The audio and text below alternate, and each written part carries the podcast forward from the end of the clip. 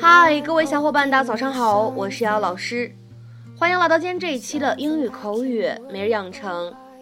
在今天这一期节目当中呢，我们将会来学习这样的一段台词。那么它呢，来自于《摩登家庭》的第三季第五集。今天这一段台词的话呢，非常的简短，我们一起来听一下。Oh no, we shouldn't have to jazz it up. Oh no, we shouldn't have to jazz it up. 不，我们不应该搞那些花里胡哨的。Oh no, we shouldn't have to jazz it up. Oh no, we shouldn't have to jazz it up. 那么在这样的一段台词当中呢，我们需要注意哪些发音技巧呢？首先呢，来看一下第一处，shouldn't have 放在一起呢，我们可以做一个典型的击穿的处理。那么读快了以后呢，就感觉字母 h 仿佛是没有发音一样。 我们可以快速带过，变成 shouldn't have。然后呢，我们再来看一下第二句话的末尾，jazz it up。那么这样的三个单词呢，放在一起，我们会有两处连读，而后两个单词呢，放在一起连读，在美式发音当中呢，又会形成一个典型的 flap t 闪音的处理。所以呢，这样的三个单词 jazz it up 放在一起呢，我们在美式发音当中呢，会读成 jazz it up，jazz it up。Jazz it up. Hello? I'm running late. This knucklehead's kept me waiting for over an hour. I never had to wait like this when his dad was running things. Yeah, and soda was a nickel.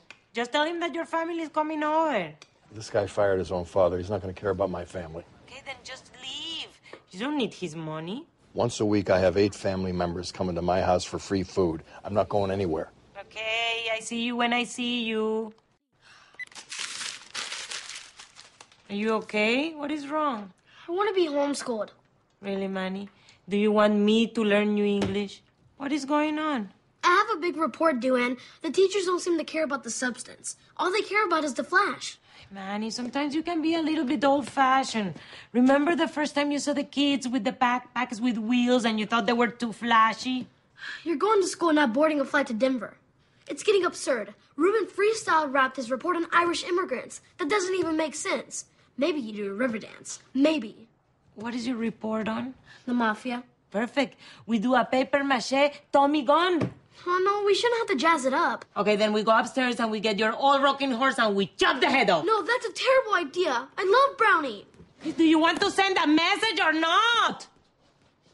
Jay never wants me to help him with this business. And now suddenly Manny doesn't want to listen to me either. It's very frustrating.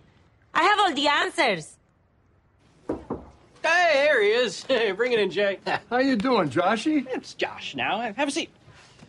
Ah, all right. So I flipped through your proposal, and here's the thing. We're about to build our largest luxury condo complex yet. And I have an important question for you. What is it you want to build? Closets. See, I was kind of hoping you'd say dreams. Thought that was implied. Jay, I'm looking for closets nobody's ever seen before. You know, a big wow.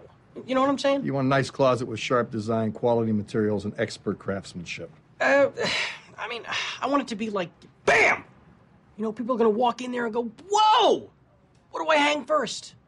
I wanted to hang myself. Now, let's talk more specific. What exactly do you like and what don't you like? All right, fair enough. Uh, I don't like this. This makes me sad. I do like getting my mind blown. I love your enthusiasm.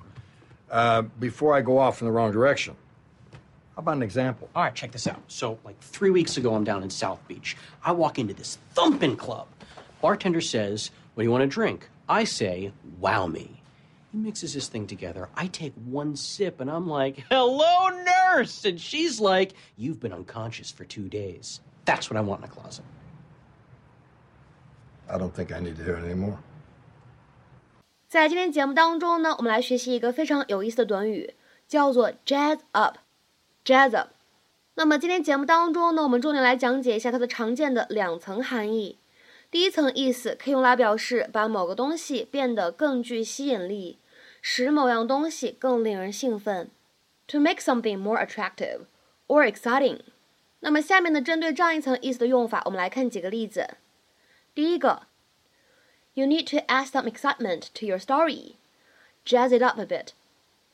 你需要为你的故事增添一些刺激的情节，使它变得更加的生动活泼。You need to add some excitement to your story. Jazz it up a bit. 下面呢，我们再来看一下第二个例子。I know the girls want to spend a few hours getting jazzed up before we go out tonight. 我知道姑娘们想在我们今晚出去之前花几个小时打扮一下。 I know the girls want to spend a few hours getting jazzed up before we go out tonight.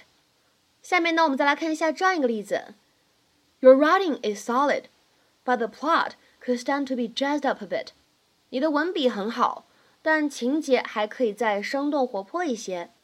Your writing is solid, but the plot could stand to be jazzed up a bit. 那么下面呢，我们再来看一下这样一个短语，jazz up。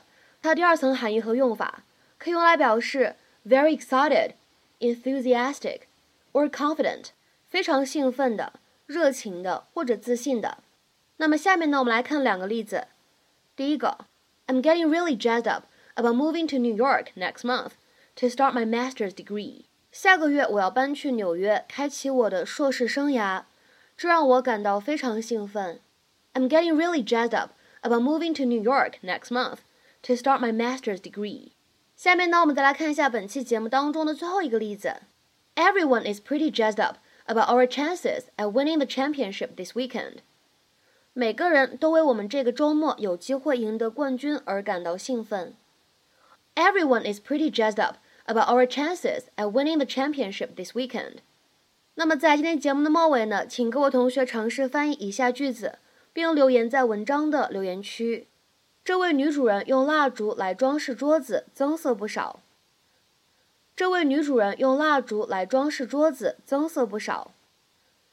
那么这样一段话应该如何去做汉译英呢？期待各位同学的踊跃发言。